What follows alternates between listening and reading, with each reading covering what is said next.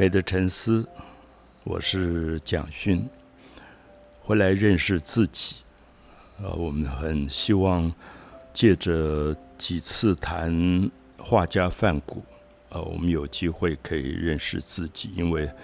呃，我想范谷在美术上被不断的讨论，可是大家知道，像当马克林，他也把他的《Starry Night》变成非常美丽的歌。那一代一代的年轻人都在传唱。我想，不知道大家会不会发现，范谷其实代表的不只是一个画家，是一个认识自己的过程。我们前面有提过，我们认识范谷的过程，觉得非常呃复杂，就是他根本没有想过要做画家，他最早的志愿就是继承自己家庭里面。长辈们的职业就是做一个非常虔诚的教徒，做一个很好的牧师。可是他在神学院，他也没有办法读得很好，因为，呃，我上次我记得我有特别提到，神学院要训练职业的牧师。可是我们知道，一个真正有信仰的牧师，他并不会把这个工作当成职业。哦，我不知道我讲的清不清楚。其实各行各业都是一样，就是我们把一个东西当成职业以后，它就非常的刻板，它也只是交差了事，它没有动到他真正生命的那个热情。可是范谷要做牧师，他就是真的要去像我们读的圣经里的耶稣基督，他要服务人群，他要服务最穷最苦。最受折磨的那一群人，所以上次我们讲的，他后来到了比利时的一个最穷的矿工的社区波里纳吉啊，波里纳什。那么他做那个牧师，最后还被开除，因为从教会的角度认为，牧师就是一个带着白色的领子，呃，礼拜天在高高的讲坛上跟大家宣告教会的尊严的那个人。可是对范谷来讲，教会不是尊严，教会信仰应该是真正能够照顾到下面面目黝黑，然后很年轻就肺病咳嗽，因为那些矿工的工作的状况、劳苦的状况，范谷太了解了。那他觉得，作为一个牧师，如果你不去关怀这个东西，你整天讲耶稣的。啊，要爱你的邻人，他觉得是一个很虚伪的话，所以我不晓得，当我们说范谷是一个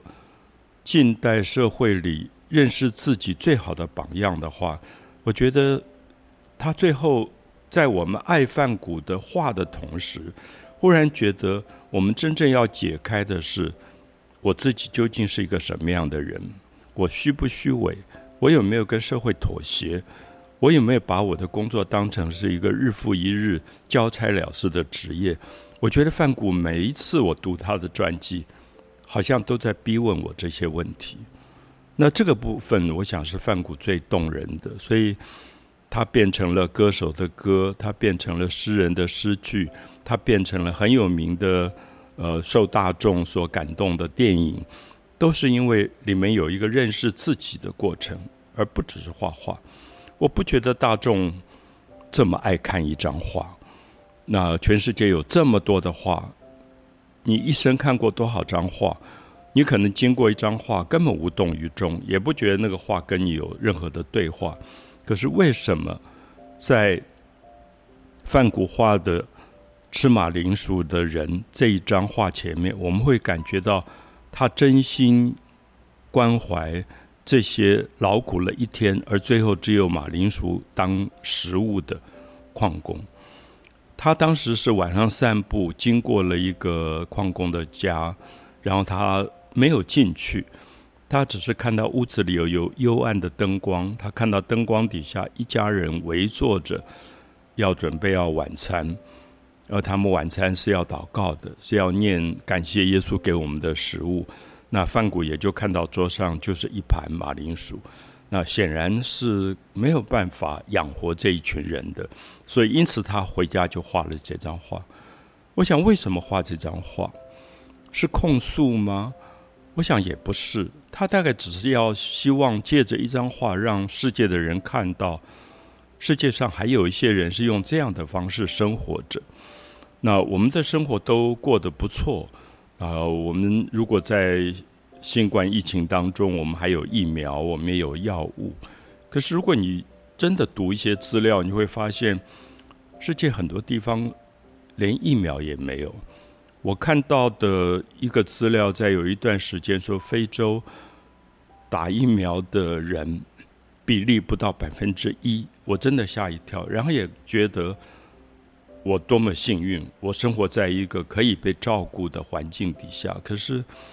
其实世界并不如此。所以，我想范谷总是有点像我们读福音书里面耶稣基督所要去面对的那些人。就让跛脚的人可以行走，让瞎子可以看见，甚至很神奇的让死人都可以复活。这些像神话一样的故事，不管怎么样，在我中学的年代，我读圣经的时候，大概还是最感动我的东西，而不是我相信他让跛脚的人走路，让瞎子看见了，让死人复活，而是我想他有多么大的心愿，希望。有一天，世界上所有受伤受苦的人，能够帮他们克服他们的这种障碍。我们如果在街上看到一个呃残障盲人的朋友，我们大概也还是觉得我能不能帮他一下？我想那个这个信仰的一个基础，所以范谷是从这样的一个基础上，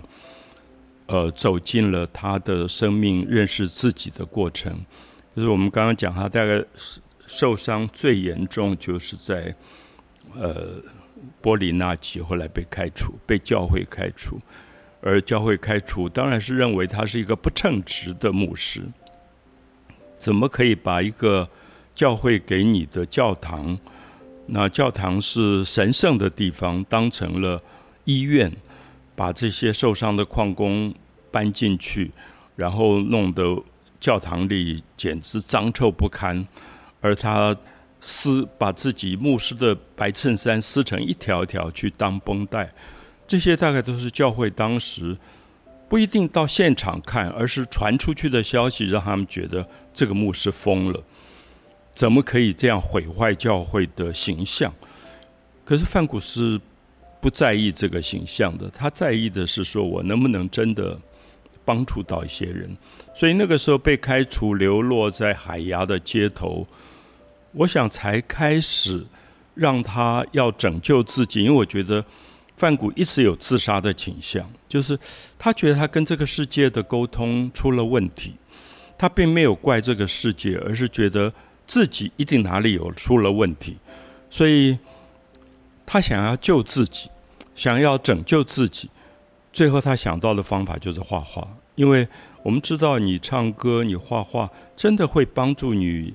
疏解很多的东西，你的郁闷，你的不能解答的问题，因为这个时候没有人可以解答他的问题，就说你到底出了什么问题？那当时也没有很先进的精神病病理学，所以他最后只好借着绘画来疏解。所以当他画马马铃薯的人吃马铃薯的人这张画，是他。重新的再一次回到那个现场，看到幽暗的灯光里这一群穷苦的人，然后画那张画，好像一再提醒自己说：世界上有一些人是这样过日子的，那我能够对他们做什么？他其实没有答案，可是画那张画，说明他一直不能够忘掉这件事。所以他的画感动人，绝对不是技巧。我想这也是为什么我跟很多的朋友说。你喜欢画画，你就开始画。那我不在意你的技巧好不好，我在意你关心什么。所以美术系的学生技巧都很好，他们每天要上很多的课，画素描、画水墨、画各种学习各种技巧。可是如果我自己在美术系很久，我知道如果一个学生他没有关心，他不知道要画什么。当他不知道要画什么，技巧再好都没有用。所以我常常跟朋友说，呃，我那个时候在美术系，每一年招考进来的学生三十个人，现在几十年过去了，我回头看，一个班级三十个人留下来，真正还在画画的，可能三个人都不到。那这个流失是什么？这个流失其实不是技巧，就是其实人的热情不够。那个对于美是什么？那个对美的执着其实不够。所以我们在《Starry Night》那样的歌里听到那种一个歌手的激动，是他他忽然觉得他可以借着一张画，把自己的生命整个打开给天上的星空。好，再重复说一次，把自己的生命、把自己的灵魂打开给满天的星光。那你有多久没有去看星光了？你有多久没有在夏天的夜晚？躺在一个海边或草原上，什么事都不做，就是跟天上的星辰对话。一个晚上去跟朋友指认天上的星座，看星辰的流转。我想那件事好像从来在我们的教育里，大家都觉得不是一件重要的事。可是我想是重要的，因为我曾经讲过，那张画是范谷在一八八九年前后，他在精神病院。透过窗户看到的夜晚的星空，最后把它画下来。可是我们不要忘记，那是一个被锁锁住的一个牢房，一个精神病人的牢房，他是不能出去的。所以他唯一跟世界沟通的管道，只有那个窗户，只有那一扇窗户，而那扇窗户所呈现出来的星空。拯救了他，我觉得这里面有非常了不起的信仰，就是我觉得它基基本上有点像一个宗教，所以很希望大家有机会，如果到纽约，在现代美术馆站在这张画前面，其实也不大的一张画，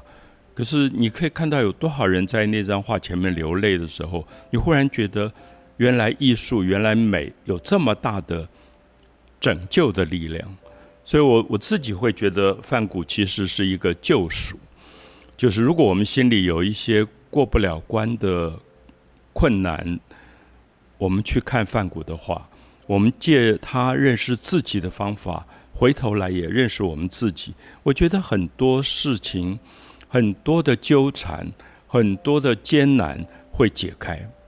啊！所以，他真的有一个治疗的功能，也有一个。赎罪的某一种功能，它本身其实已经像一个宗教一样。那我们上次谈到他当时在呃，一直到一九呃一八八八年的年底，其实他的精神病爆发以后被关在精神病院，那没有得到很好的治疗，那医生大概也就是对他无可奈何，不知道。拿这个人怎么办？所以我也特别提到说，我觉得要治疗一个精神病人，这个医生本身要有多么大的对人性的了解，其实真的非常不容易。我们现在常常会面对一个朋友跟我诉苦，说他感情发生了问题，婚姻发生了问题，职场发生了问题，我会讲很容易的风凉话。可是我知道那个问题如果在我身上，我比他还不能够面对，或者还不能够解决，所以我会觉得有没有可能，其实帮助一个人在困境当中最好的方法，其实永远脱离不了陪伴。你就是陪伴他，听他倾诉，他能够跟你不断的说，大概就是一个最好的治疗的方法。那这个医生，我不能说他不好。那他甚至不知道怎么治疗范谷，他最后还买了一张的他的画。那我们也常常看到很多人讽刺的说，这个医生最后把这个画拿去钉他那个破掉的鸡笼、养鸡的笼子。那显然他也不觉得那张画将来这么重要。可是很很特别的是，在一八八九年的二月。呃，因为范谷的弟弟迪奥认识了一个医生叫嘎舍，呃，加舍医生，他觉得这个医生很特别，就是对精神病有非常特殊的关心啊，在那个年代是非常难得，所以他才把范谷从法国南边的精神病院带出来，带到了巴黎北边的小城奥维，然后介绍给这个呃嘎嘎设医生、假设医生治疗。那我也介绍过，假设医生当时其实对于范谷也是一知半解，所以他范谷还画过他的像，然后满面愁容，好像面对了一个他完全不能治疗的病人，不知道怎么办，手上拿了一些草药。当时很多像马鞭草啊这些，其实是有安定精神的作用。西方常常用这种修道院传统的草药。来做治疗，可是我觉得嘎塞医生对范谷最大的帮助是他这个时候没有把他关起来，他让他每天可以自由的在奥维的麦田当中跑来跑去，所以那个自由让范谷最后有机会完全的面对他自己。他看了奥维的教堂，他还是对教堂里面充满了。信仰的热情，因为他本来是要做牧师的，所以那个教堂现在还在，跟他画的几乎一模一样。可是，如果我曾经在我的脸书里把奥维的教堂跟他梵谷画的教堂放在一起对比，大家就会发现很有趣，就是这个教堂建筑都有很严谨的一个结构，它才撑得起来。可是梵谷在画这个教堂的时候，你就觉得好像所有的结构都要。垮掉了，就这个让我想到，有一另外一个画家叫达利，他对精神病也非常有兴趣。他说，人维持着体面的正常，是因为他有很多小小的支点。他说，那个支点说不定哪一个支点断了，全部就垮了。呃，我觉得这个讲的非常精彩。就是说我常常在一个很热闹的，呃，大家文质彬彬的。酒会场所，我会觉得我刹那之间好像那那一根要断掉了。如果断掉，我大概就会发疯，就会做出简直是不礼貌到极点的事情。我觉得内在，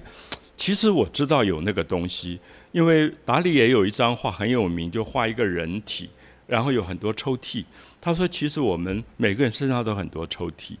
我们有时候跟一个朋友在一起，我们会打开一个抽屉给他看，抽屉里面装了什么。哦，可能是贝多芬的音乐，可能是黄公望的画。可是我们跟另外一个人在一起，我们可能打开一个抽屉，里面都是 Playboy，都是 A 片。他就认为人其实是分类的，就我们在我们身上有一种分类，而这个分类，我们我们自己会归类，说我要跟哪一些人在一起，我给他看到什么。我觉得西方对于精神病的理解非常非常的进步，在十九世纪到二十世纪，所以这一方面让他们对人。有非常大的包容，那我觉得华人华华人的世界这一方面不够努力，所以我们对人常常有概念，有贴标签，就是说这个人是色狼。可是我们忽略了这个色狼的同时，他可能是立法委员。我们可能忽略这个立法委员，同时可能又有另外一个部分，就是。其实你不能只贴一个标签，因为人是太复杂的东西。如果用抽屉的观念来看的话，所以我觉得讲这些都是说，我要谈的不是艺术，不是画，而是人。我们关心人，我们就不应该用很狭窄的方法把人做很定性的归类，尤其是不要随便贴标签。甚至我觉得现在很多人习惯给自己贴标签，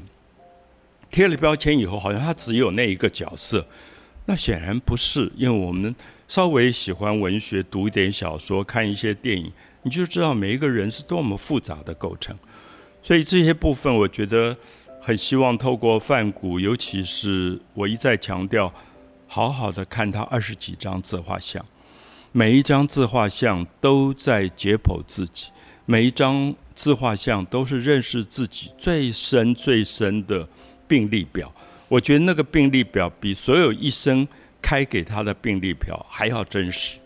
所以了解范谷最好的方法，看他的自画像，同时在镜子里看自己，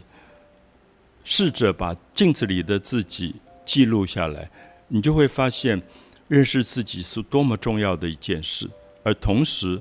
也是多么多么困难的一件事情。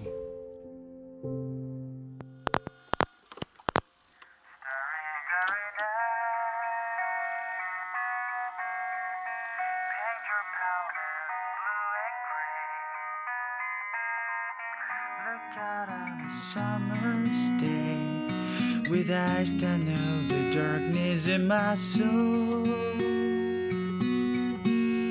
Shadows on the hills, sketch the trees and daffodils, catch the breeze and winter chills, and colors on the snowy lantern.